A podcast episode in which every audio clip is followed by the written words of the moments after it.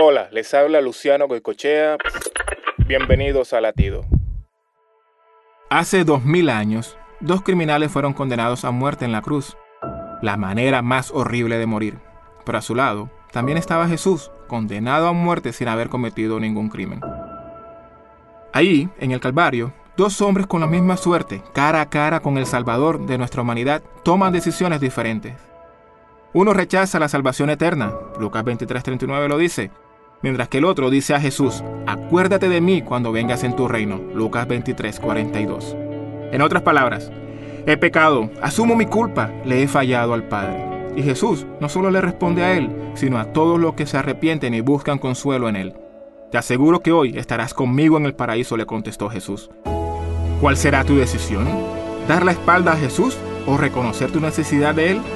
Latido les llega a través del ejército de salvación.